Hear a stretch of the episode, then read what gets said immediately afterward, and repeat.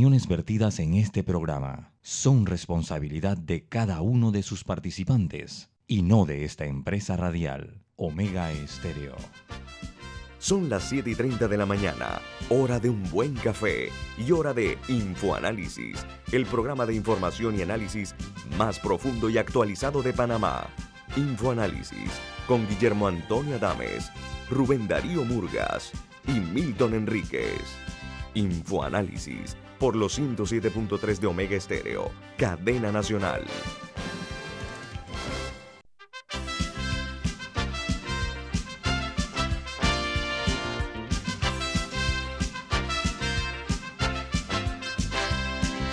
Hola, buen día, saludos. Esto es Infoanálisis, un programa para la gente inteligente. Hoy es 18 de enero del año 2022 y este programa es presentado por... Por Café Lavazza, un café italiano espectacular. Usted puede conseguir en los mejores supermercados también. Lo puede pedir en los mejores restaurantes y solicitar servicio a domicilio por internet a través de www.lavazzapanamá.com. Café Lavazza, café para gente inteligente y con buen gusto, presenta Infoanálisis. Gracias, Milton, muy amable. Bueno, recuerden que este programa se ve en vivo, en video, en Facebook Live.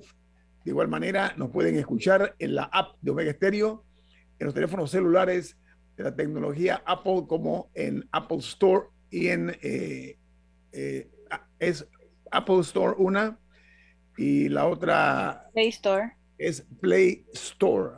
Así que pueden ustedes sintonizarnos en eh, sus teléfonos móviles. También pueden eh, sintonizar el canal 856 en sus televisores, canal 856 de cable onda.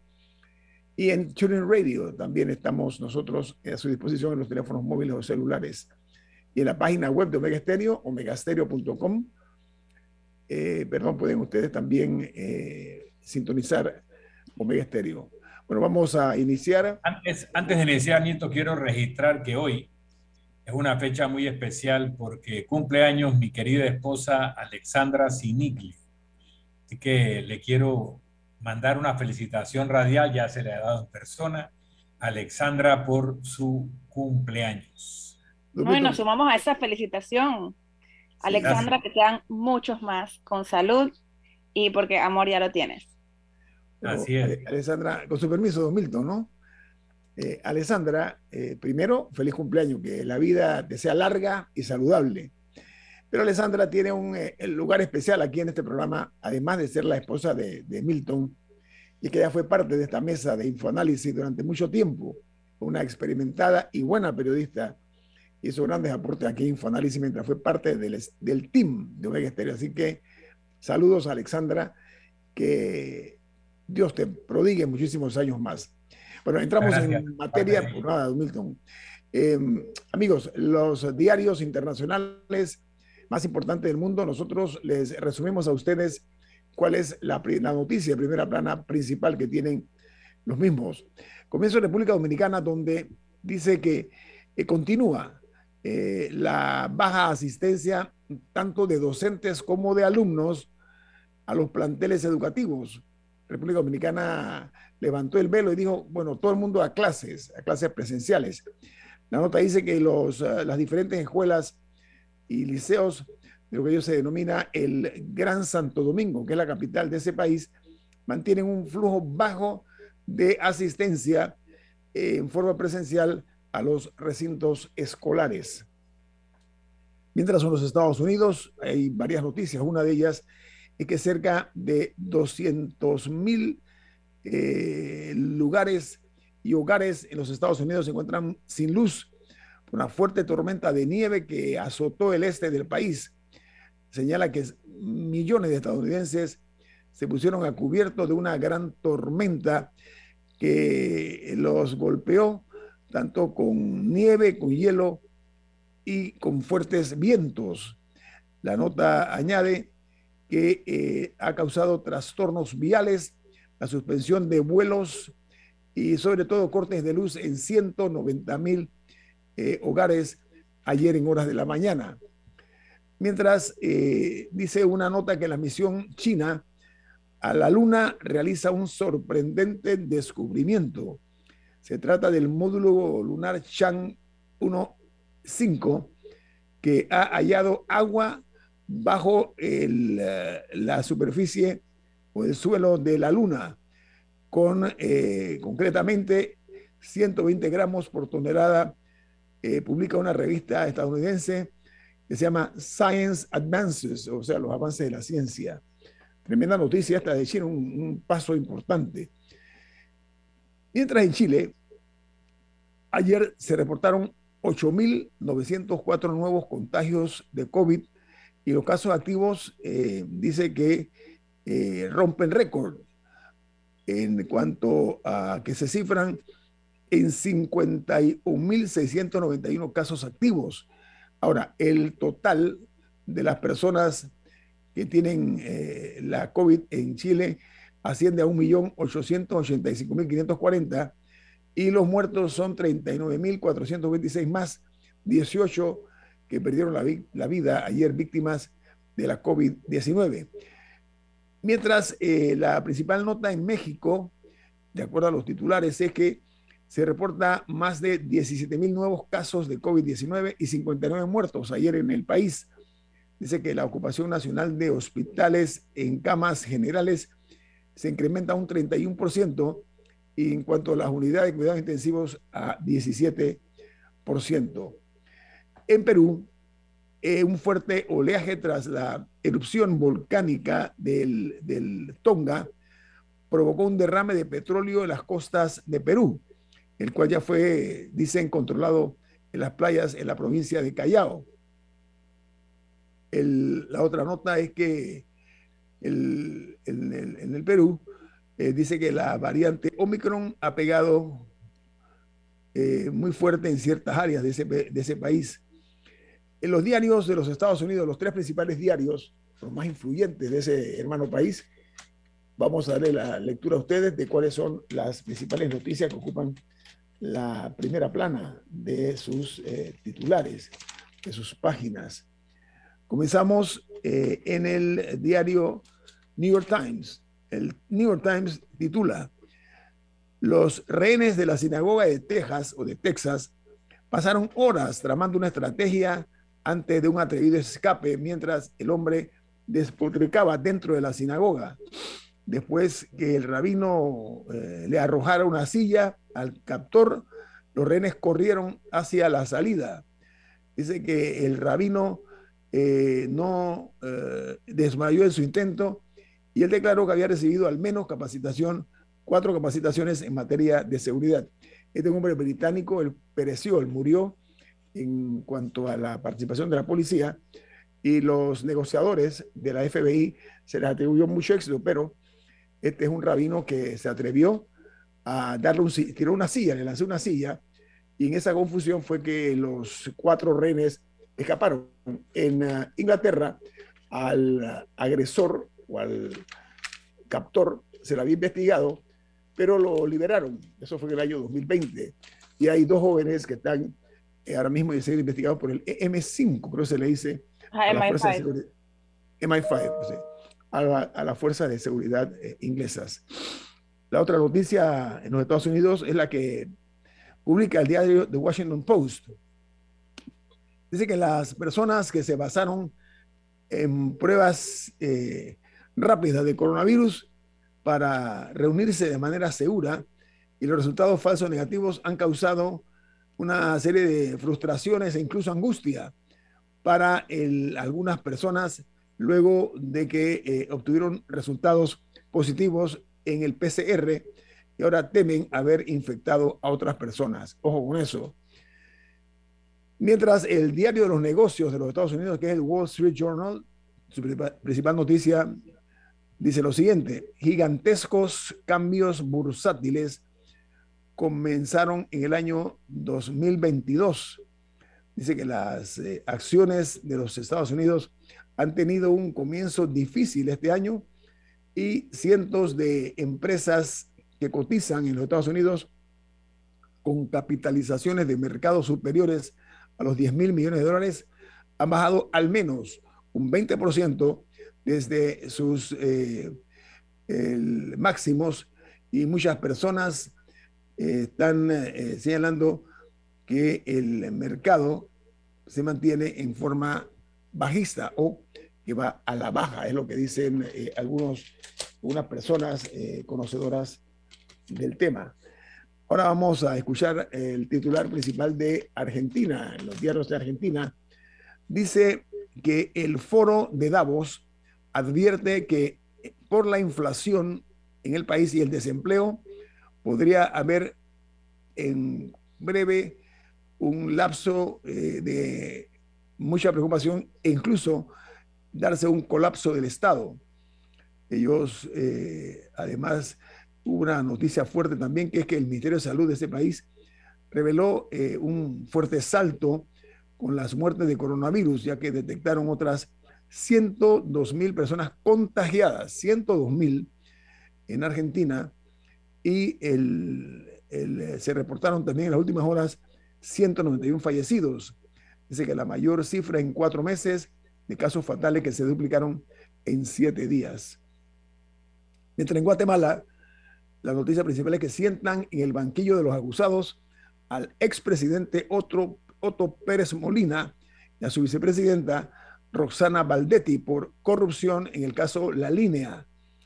Ellos eh, se les acusa de enriquecerse con millones de dólares mediante eh, sobornos eh, por la defraudación aduanera, recibiendo millones de dólares en sobornos. Este expresidente renunció cuando surgió el escándalo este de la línea.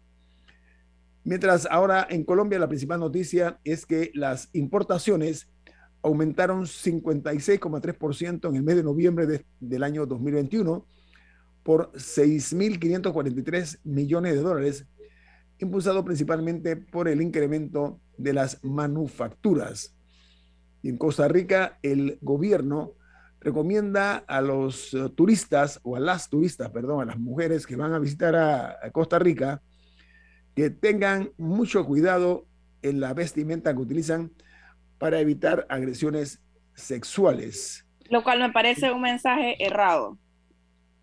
Por supuesto, va a causar una merma, ¿no? ese tipo de exigencia pero la nota añade que el propósito es que eh, ellos eh, les indican a las turistas que no caminen en las noches solas y que además mantengan el control al ingerir eh, bebidas alcohólicas.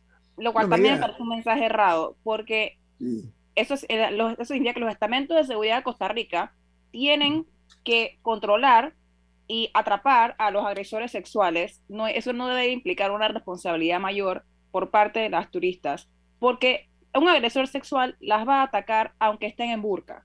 Entonces, la, la responsabilidad cae en Costa Rica. Primero, en evitar el surgimiento de agresores sexuales y en segundo, en que sus estamentos de seguridad hagan su trabajo y protejan a las personas. Pero la responsabilidad en eso no debe recaer sobre las turistas. Exacto, estoy de acuerdo, Camila. Oiga, eh, hay una nota que dice que los expertos confirman que la COVID-19 es persistente en niños y que eh, es real este hecho. Añade que, pero la falta, eh, falta mucha investigación para dimensionar correctamente su impacto y saber qué sucede y cómo abordarla. Añade que por lo pronto coinciden eh, a pie de consulta sobre la prevalencia que apunta a la baja y el eh, proceso en el cual se registra, por ejemplo, que los niños eh, mandan señales de cansancio, niños que han sido siempre muy activos, hay que prestar atención cuando tienen cansancio o tienen en extremo dolores articulares o articulados. Y también cuando ah, presentan molestias gastrointestinales, eso es lo que se advierte eh, que el niño tiene que ser tomado en cuenta en ese sentido. Y en El Salvador es titular que el expresidente de ese país, Mauricio Funes y Mecafe, son acusados por la Fiscalía salvadoreña de recibir un avión como soborno por parte de un empresario guatemalteco a cambio de entregarle un contrato millonario eh, en la construcción de un puente enorme se iba a hacer. No un avión cualquiera, es un King Air, el que le donaron a cambio de la, del, contrato este que dije al, eh, al expresidente Funes y se le acusa también de lavado de activos. Funes salió huyendo del país cuando se anunció que iba a ser investigado, que huyó a Nicaragua. Así que se encuentra eh, allá prófugo y protegido en eh, Nicaragua por el gobierno de ese país. Es más, se habló de que se iba a cambiar de nacionalidad de guatemalteco a nicaragüense. Aquí termino las notas internacionales. Vamos al corte comercial. Esto es Info Análisis, un programa para la gente inteligente.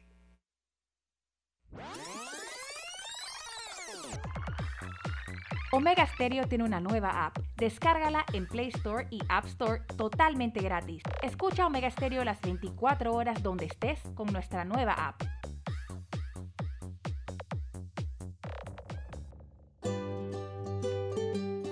En la vida hay momentos en que todos vamos a necesitar de un apoyo adicional.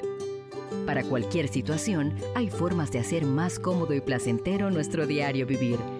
Sea cual sea su necesidad, en Hogar y Salud los apoyamos haciéndole la vida más fácil, porque contamos con la experiencia necesaria para recomendarle lo que usted necesite.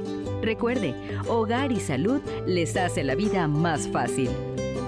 Visite nuestras nuevas sucursales en Villa Zaita al lado del Super 99 y en Cativa Colón al lado del Super Extra. Estamos abiertos en todas nuestras sucursales del país y le hacemos su entrega de forma gratuita en Panamá Centro. Para mayor información, puede consultar en Instagram y Facebook. Ya viene InfoAnálisis, el programa para gente inteligente como usted.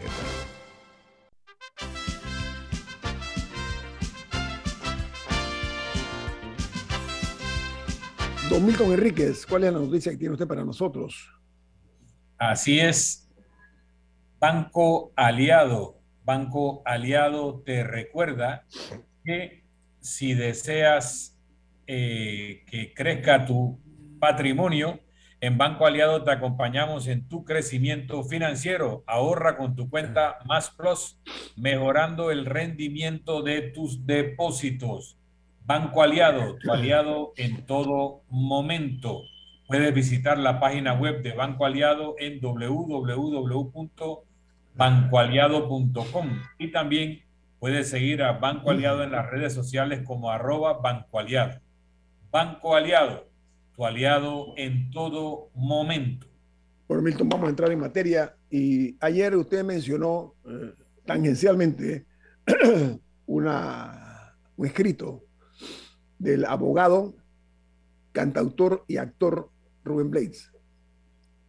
Él se refirió a eh, eh, en los siguientes términos. Él preguntó eh, al expresidente, o él dijo, él sugirió a los medios que le pregunten al expresidente Ricardo Martinelli si es él, en efecto, la persona identificada como un alto funcionario panameño entre 2009 y 2014 y familiar cercano que fue señalado por parte de sus hijos, que están detenidos en los Estados Unidos como beneficiarios, en el caso que se le sigue por lavado de dinero y sobornos por Odebrecht, que se encuentra ahora mismo en Estados Unidos.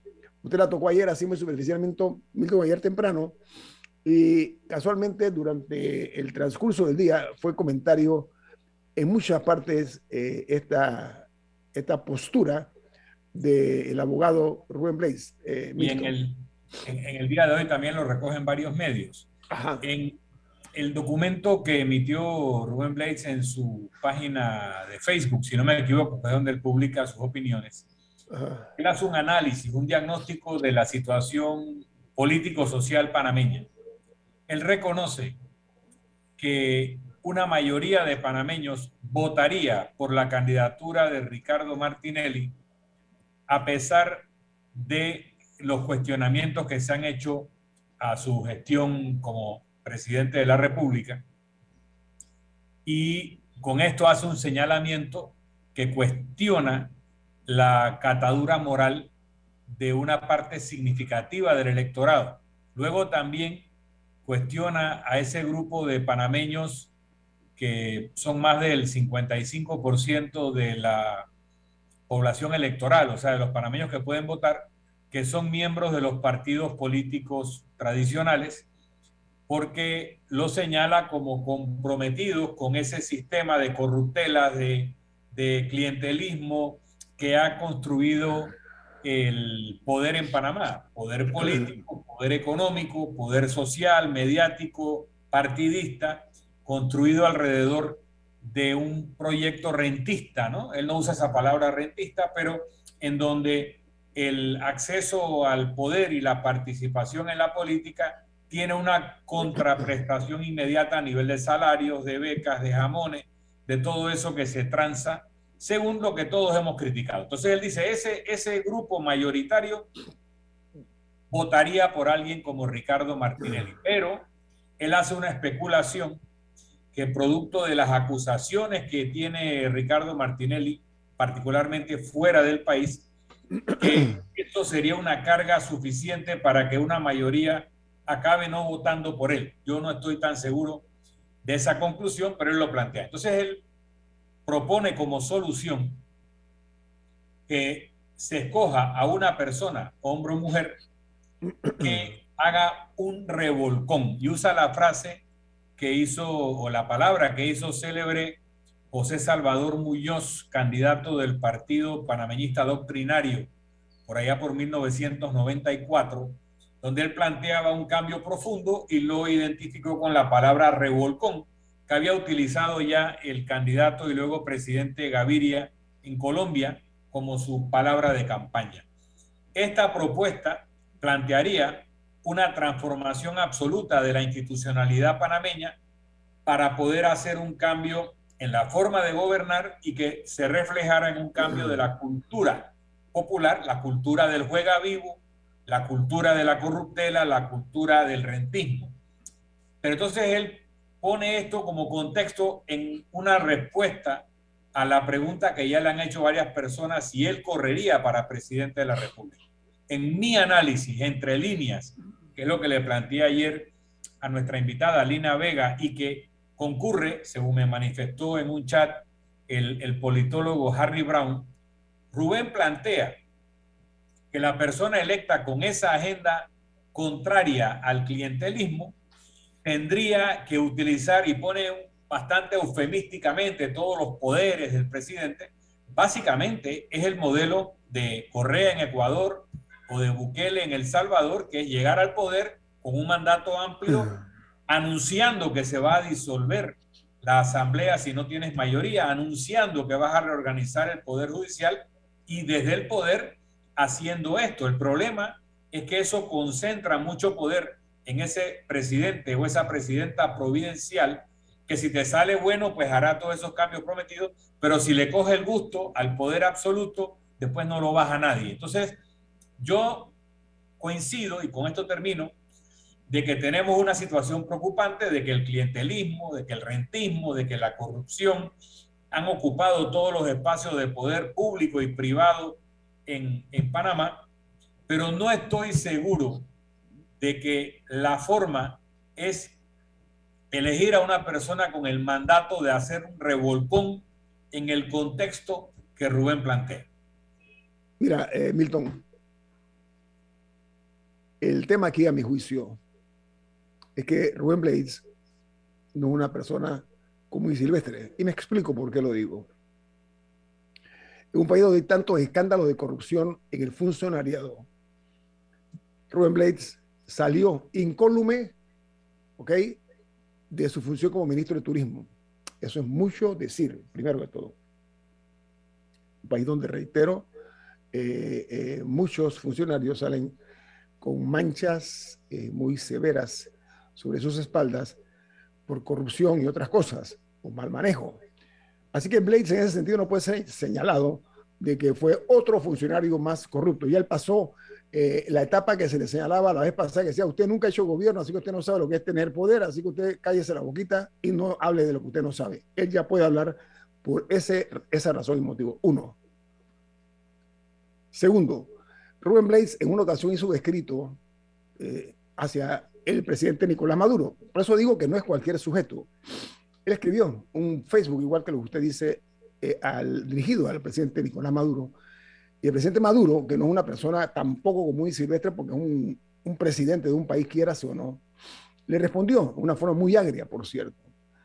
En el caso del presidente Martinelli, a mí, leal saber y entender, pone a prueba la inteligencia emocional del señor Martinelli. Primero, un hombre que tiene un talante harto conocido por todos, muy temperamental, muy explosivo.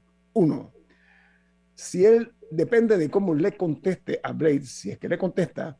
Ya le contestó. Eh, sí, voy, voy, por parte, eh, como dice usted, ¿no? Hannibal Lecter dijo, eh, voy por parte, fue que dijo Lecter, ¿no? Se esperaba una respuesta de parte del expresidente, pero él pone un punto ahí, Milton, que creo que tiene un grado de validez. Y voy a decir, decir lo siguiente. Yo sí coincido contigo, Milton, que conforme a lo que se dice en la calle, el presidente Martinelli goza de simpatías de más de la mitad del, del, posible electorado. Es un hecho que se ha publicado en muchos medios. Eh, pero dice que él eh, cree que Martinelli no será presidente aunque corra, presione y gaste una millonada tratando de ser electo, dice el señor Blades. Y abro comillas, creo que nada podrá disipar o atenuar el escándalo nacional e internacional que produciría su identificación como el, entre comillas, alto funcionario y pariente cercano, cierro comillas, y beneficiario de soborno por el cual sus dos hijos ya se declararon culpables, dijo Blades. Lo que eh, expreso, Milton, es que yo no sé si esta es una eh, declaración eh, colateral del señor Blaze eh, mostrando interés en ser un posible candidato. No me atrevo a llegar allá porque no creo mucho en la especulación en forma eh, así descarnada. Lo que sí puedo decirle a Don Milton y a la audiencia es que el señor Blades en este país y en muchos países, el hecho de decir Rubén, la gente sabe que se trata de Rubén Blades, no, no hablan de Rubén González ni de Rubén Pérez. Uno, dos, para ser candidato a la presidencia es importante ser un elemento conocido o reconocido. Ese camino ya lo transitó Rubén Blades con éxito. Lo que yo veo bastante difícil, eh, a mi juicio, es eh, el hecho de que la gente, eh, sobre todo el status quo, vaya a permitir que haya la llegada de una persona a poder que vaya a cambiar el sistema de así por así, porque es un sistema clientelar, es un sistema ya torcido, así que yo creo que no le será fácil materializar eso. Camila, le paso a usted al regreso del corte comercial la opinión de una, de una profesional y politóloga, eh, eh, una dama, eh, como es Camila, que está con nosotros esta mañana que me pidió la palabra. Así que Milton y Camila, al regreso, después del corte comercial, se la paso a Camila para que emita su opinión acerca de este comentario. Viene más aquí en Info Análisis, un programa para la gente inteligente.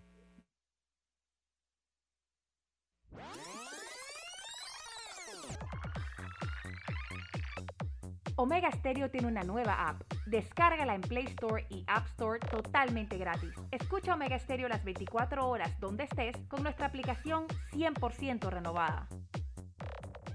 ¿Les suena esto? Ofertas, pedidos, facturas, órdenes de compra, entrega, contratos, recibos, etc. Los documentos importantes están ahí, en algún lugar. Ojalá supiera dónde y cómo encontrarlos cuando realmente los necesita, sin perder tiempo. Ha llegado la hora de la gestión documental electrónica. Los documentos se escanean y guardan digitalmente de forma automática y centralizada. Llámenos al 209-4997 para un demo sin compromiso. Solutexa, expertos en digitalización y gestión documental.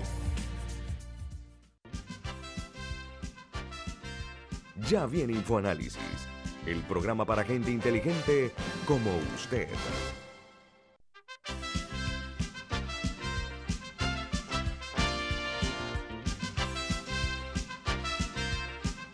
Bueno, en Infoanálisis esta mañana estamos analizando eh, la posición hecha pública por parte del señor abogado, cantautor y artista cinematográfico Rubén Blades, eh, que ya ha sido funcionario público, fue candidato presidencial en una ocasión por un partido nuevo. y Camila tiene interés en expresar su opinión desde su perspectiva. ¿Cuál es Camila? Sí, bueno, eh, tomando en cuenta lo mencionado anteriormente, si bien el señor eh, Blades no, no tiene una mancha en su récord en términos de corrupción, por lo menos no, no que de la que yo tenga conocimiento, sí tiene otra. Y es que él corrió en efecto eh, eh, liderando el, el, movimiento Papá de Goró. Eh, creó una gran ilusión en un sector de la población que lo apoyó. Consiguió una cantidad sustancial de votos, lo ganó, pero luego de eso desapareció para muchos y yo no recuerdo esa campaña, yo estaba muy chica, pero sí eh, conversando con muchas personas y cuando escucho gente referirse a este tipo de, movimiento, hay un sentido de desilusión, como que él agitó a todo el mundo, los ilusionó y cuando la cosa no salió, en vez de darle seguimiento, se fue. Se fue a los Estados Unidos. Sí, pero mm. no, pero él, o sea, creó todo este movimiento, sumó gente, quizás si hubiera corrido en la siguiente le habría ido mejor, quién sabe, pero hay un sentido como de, las personas como que los abandonó.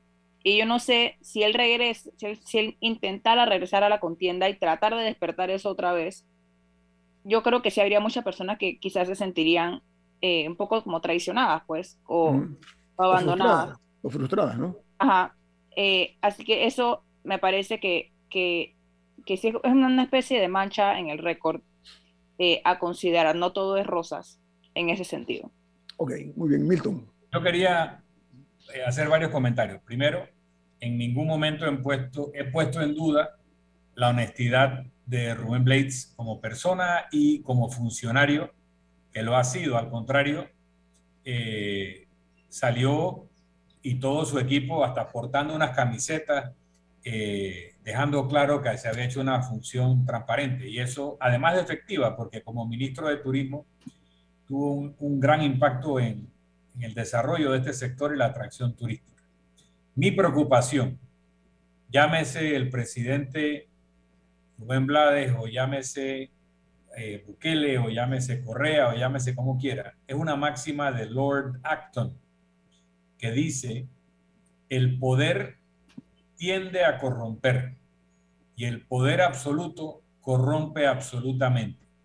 El problema cuando uno llega con una agenda revolucionaria o revolconaria que dentro de las propuestas con las que uno recibe el mandato popular, ojo, ninguno de estos candidatos engañó a nadie. Ellos fueron en campaña, incluso Chávez también dijo, yo voy a disolver esa asamblea.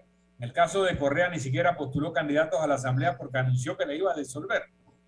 Es que cuando se llega y se disuelve los otros poderes del Estado para reorganizarlo con gente honesta. Primero, no siempre se consigue tanta gente honesta que sea además representativa de una población que ha estado votando por esa gente no honesta por mucho tiempo. ¿no? Segundo, que al concentrar el poder y ver cómo se pueden cambiar cosas sin resistencia, se le tiene, se empieza a tener apego a esa forma tan fácil, tan expedita de hacer las cosas sin contrapeso y se va destruyendo el Estado de Derecho. Entonces, no es lo mismo llegar al poder y por decreto disolver una asamblea y convocar unas elecciones por estado de excepción que llegar al poder con un mandato prometiendo un cambio profundo, encabezar personalmente una recolección de firmas para convocar a una asamblea constituyente, proponer un proyecto de constitución claro y escrito en blanco y negro de lo que el país debe ser, proponer candidaturas a esa asamblea constituyente de personas dignas, probas, honestas, para que aprueben ese tipo de constitución y luego lograr en dos años, que es lo que tomaría el ciclo completo dentro del orden constitucional para cambiar el orden constitucional, tener un nuevo resultado. Pero en esos dos años se tiene que gobernar con lo que hay con la asamblea que existe, con el Poder Judicial tal cual está. Entonces, eh, la promesa y el deseo y el anhelo de cambio lo tenemos todos o muchos, pero la forma de hacerlo expedita no es democrática o por lo menos no es dentro del Estado de Derecho. Y dentro del marco constitucional no es expedita. Termino con un par de comentarios. Ricardo Martinelli aparentemente le da una contestación que está recogida en la columna de La Llorona de hoy, eh, bajo la glosa El loco responde, que no voy a leer porque me parece una respuesta vulgar. Luego, el tema de donde yo no coincido y recalco mi, mi discrepancia con la conclusión del diagnóstico de Rubén Blades es que para el elector panameño, que un candidato sea objeto de un escándalo internacional no es relevante. ¿Por qué? Porque en la mente de todos los electores hemos instalado la idea de que todos los políticos son corruptos. Entonces el factor ser corrupto no es un diferenciador. Por lo tanto, si todos los políticos son corruptos, el que uno esté o no en uno o más casos judiciales no lo hace diferente de los demás. Por lo tanto, deja de ser relevante para la decisión del elector que ante la igualdad de condiciones en el factor corrupción se va por el que le promete ponerle chenchen en el bolsillo, por ejemplo. Así y no, mi último comentario, Guillermo, porque me invitaste a hacerlo. Claro.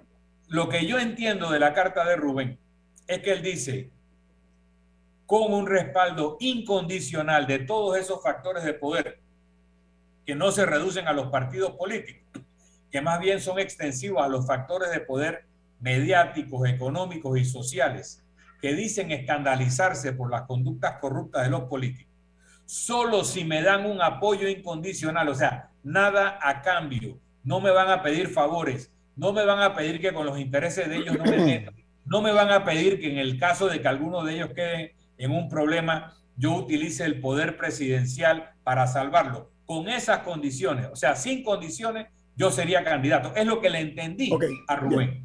Un contrapunto, ¿sí? Eh, para que haya un balance en el análisis. A ver, el hecho de decir que el poder corrompe y que el mucho poder corrompe mucho, eso es cuestionable. Y le voy a decir porque hay un hecho real de un hombre que todavía camina, porque el calendario se lo ha permitido y que todavía está brillantemente consciente. Se llama Pepe Mujica. ¿sí? Llegó a la presidencia de Uruguay. Y así como entró a la presidencia, salió pobre, humilde y hizo una buena presidencia en Uruguay. Así que ese contexto que marcó en su momento el ciudadano que mencionaste, Milton, eso se rompió, ese cristal tan delicado de ese criterio. Punto número uno. Punto número dos. Creo que Blake está en su derecho de emitir su opinión y, decir que si él eh, aspira, todo el mundo puede aspirar. Lo que también quiero decir que aquí en Panamá hay excepciones. No todos los políticos son corruptos. Eso que quede muy claro. Y hablando de personas en el poder, yo voy a poner el nombre de uno, no, voy a poner el nombre de dos políticos que han hecho trayectoria. Uno ya terminó, que fue la exdiputada Ana Matilde Gómez. Se hizo todo para tratar de cuestionarla y salió incólume de la Asamblea de Diputados. Ese es el primero. Tal vez habrá habido de otros, pero de alto eh, nivel así de, conocimiento público, ella. Y el segundo es el actual diputado por San Miguelito, eh, un joven eh, sin experiencia política, y quiero subrayar eso, ¿sí? Y fue uno de los más votados, el joven Vázquez. Entonces, a mi juicio, yo creo que algo ha cambiado lo que no ha cambiado es el temor del establishment, ¿sí? del status quo, el temor a perder ese estilo, ya eh, una mácula para la política panameña, de pretender mantener las cosas como están, que no haya cambio. Y a mi leal saber y entender, no estoy muy seguro de que la mayoría de los panameños que son decentes crean que este sistema realmente está haciendo que este país crezca, que este país se desarrolle y que haya una justicia social para todos, desde el pobre hasta el rico. Ese es mi punto de vista y creo que vale la pena que salgan posturas como la del señor Blades, valientes, que se atrevan a decir, a exponerse a que le digan cosas a lo contrario, desde las ofensas hasta los ataques eh, personales. Y eso es así, en un país donde la disidencia o el disentir es casi que un peligro. Diga, Camila. Bueno, en ese sentido, creo que las dos posiciones son consonas. Eh, el señor Milton está criticando la idea de que él esté pidiendo un cheque en blanco y en ese sentido yo estoy de acuerdo. me parece un poco iluso pensar que le van a dar un cheque en blanco. Sí. Eh, a mí me parece, me parece un punto cuestionable de la, de la carta también. Eh, y, no, y no por atacar el carácter de una persona, sino que en general es, es un asunto riesgoso, no porque se trate el señor Blades o de cualquier otra persona. Es, y aparte de que sí es antidemocrático, o sea, quien, quien, cree en la democracia, o sea, la idea de que una persona, porque al final la constitución permite eh, mecanismos para hacer cambios y creo que en eso el señor Milton fue muy claro, que depende de si una persona quiere llegar y borrón y cuenta nueva o si está dispuesto o dispuesta a hacer el, juego a un poco más mediano plazo, que sería seguir las reglas, las reglas existentes y no simplemente eh, levantar el tablero. Porque sí existe un mecanismo a través de una constituyente, aparte de que ok, una persona puede tener las mejores intenciones llegar, pero ¿quién lo va a acompañar en eso? Esa es otra pregunta. Si llega él solo, cual Mesías, ¿quién, quién lo va a acompañar en eso? ¿Quién va a ser su equipo? No lo conocemos, porque al no tener un partido, por ejemplo, que yo sé que en este país están demonizados los partidos políticos, pero al final ese es parte del punto eh, de su existencia, que, él, no, él no va a manejar el Estado solo. ¿Qué garantías tenemos de, del resto de las personas y que lo que venga no sea peor? Entonces, solo para, para acotar, yo veo con simpatía una candidatura de Rubén Blades y con esas motivaciones que tiene de cambios profundos, más simpatía todavía. Y con su trayectoria de honestidad en el servicio público y de éxito a nivel personal y profesional, más simpatía todavía. O sea, nada de lo que yo he dicho que se entienda como que no simpatizo con sus intenciones o con, con sus preocupaciones, pero sí cuestiono hasta dónde puede estirar esas hipótesis. Y digo, algunas son porque no corresponden con el Estado de Derecho y otra parte porque me parece un poco iluso, pero para nada se entienda que no simpatizo con la iniciativa de Rubén en, sus ideas de limpieza y reorganización. Sí, pero, pero sí estoy de acuerdo con, con los cuestionamientos que usted plantea. No, yo, yo lo que estoy diciendo, eh, a ver, y, me, me, mantengo en mi posición, es que eh, el señor ciudadano Blades tiene todo el derecho a externar su, sus puntos de vista, sobre todo en un... Eso nadie lo ha cuestionado. No, permiso, permiso. Lo que yo quiero mencionar y, y que me reitero es lo siguiente. Eh, cuando el señor Blades eh, expresa lo que dice Milton, no voy a, voy a, tomar lo que dice Milton. Es lo que está diciendo, a mí no me vengan a proponer que yo quiero esto a cambio de un ministerio, de una, de una embajada, como se estila en Panamá, y ustedes lo saben, hombre, aquí el, el, poder económico ayuda a los políticos para después pasar la factura y la cuenta, es una realidad. Lo que yo, yo la lectura mía de Blades es, a mí no me vengan a decir que te doy esto a cambio que me des esto otro, es que yo interpreto. Tal vez suena un poquito, eh, digamos, eh, iluso, ¿no?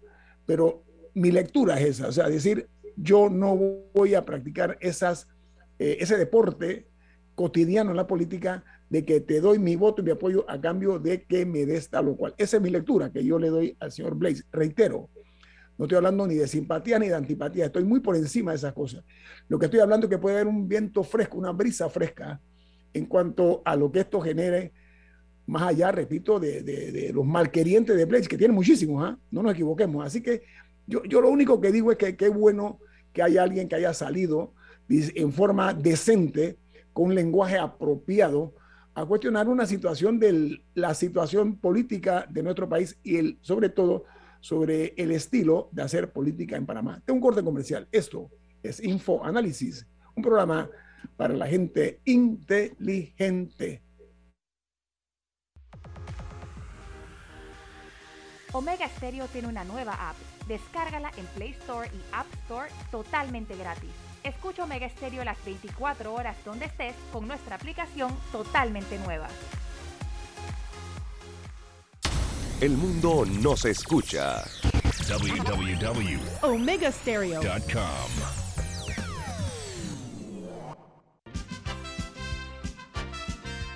Ya viene InfoAnálisis, el programa para gente inteligente como usted.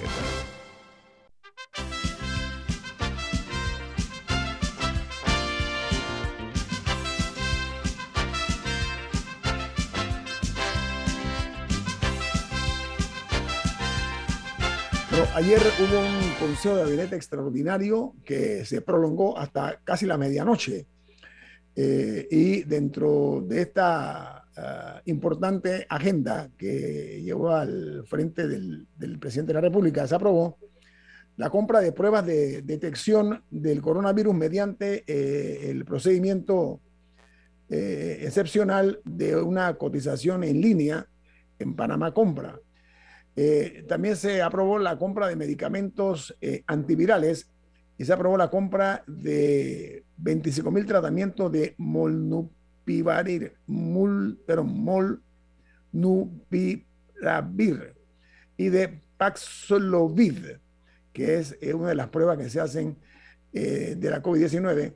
No, esos son medicamentos, medicamentos orales. Es oral, el oral, sí, sí, es la pastilla, como le dicen, la, la pastilla oral, la que se toma por la vía oral es la palabra correcta. Entonces, eh, este, esta noticia la veo como muy esperanzadora para la expectativa que se ha creado alrededor del cambio que tiene que haber en el tratamiento y manejo y combate a la COVID-19. Camila.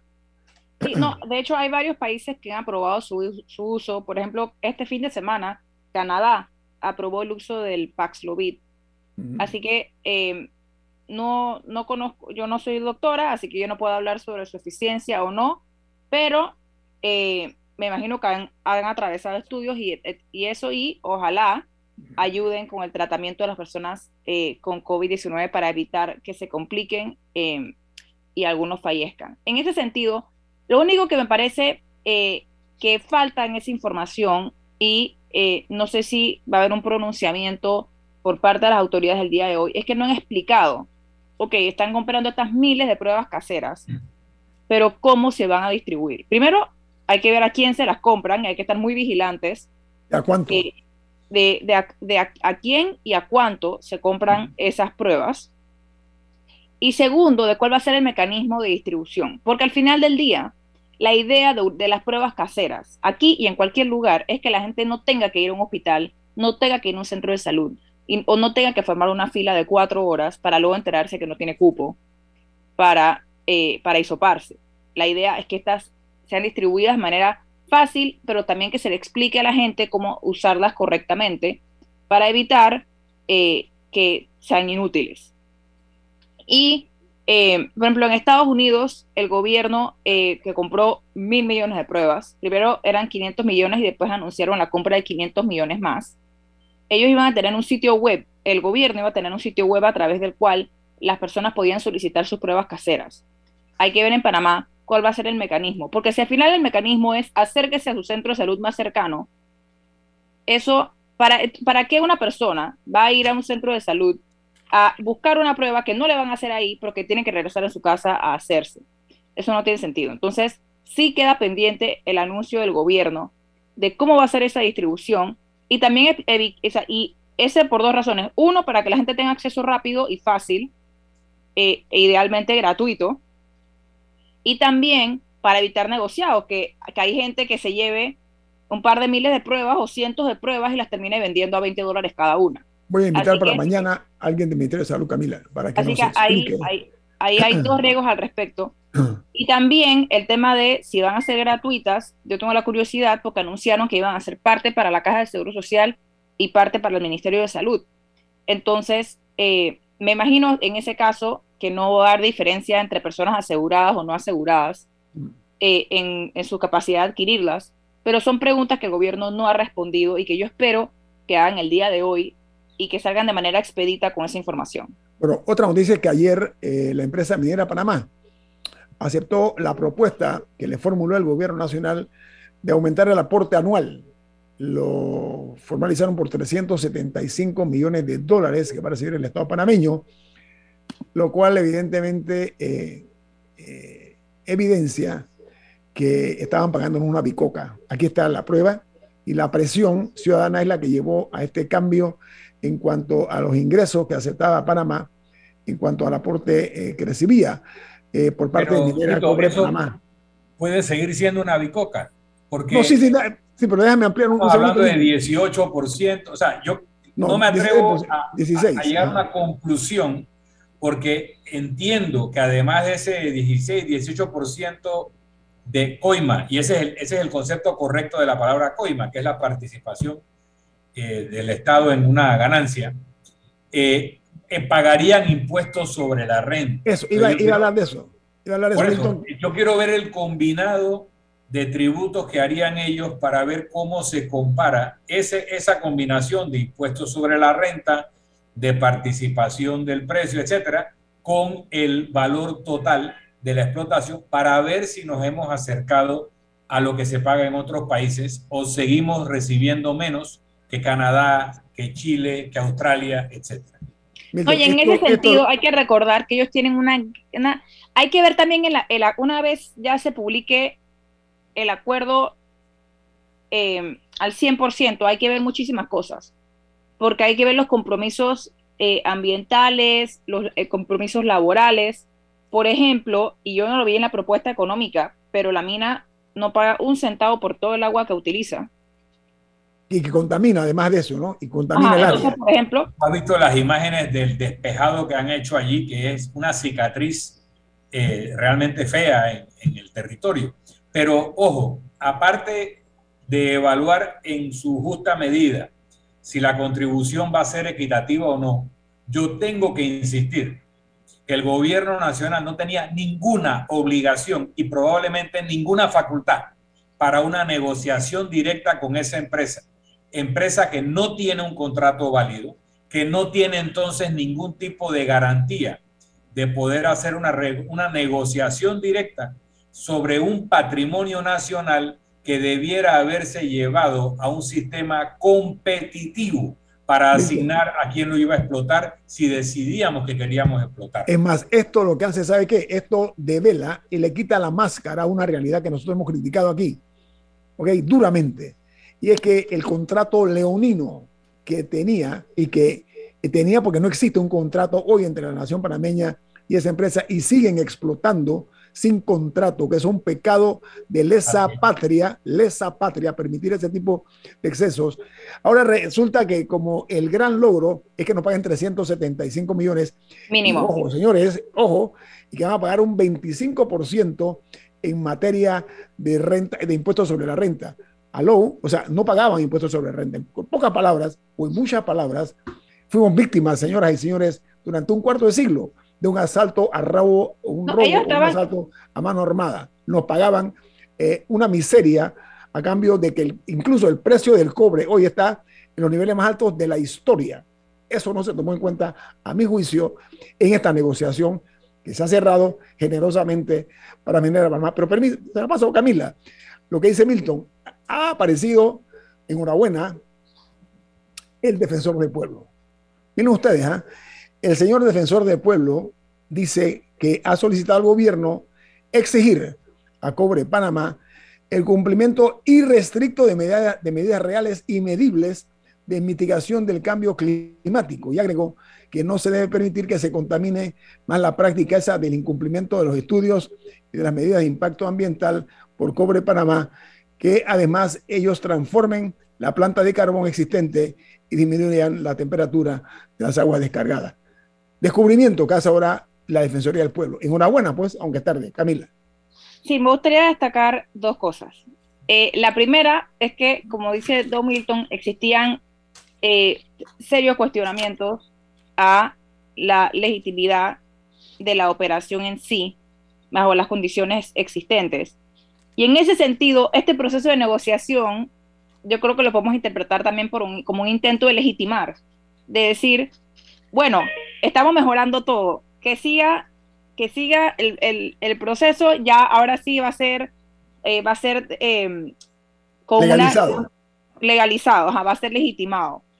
Eh, yo creo que podemos interpretar todo, todo este proceso de negociación como, como un intento de hacer eso. Y segundo, dentro de eso, me gustaría leer, el comunicado tenía tres líneas.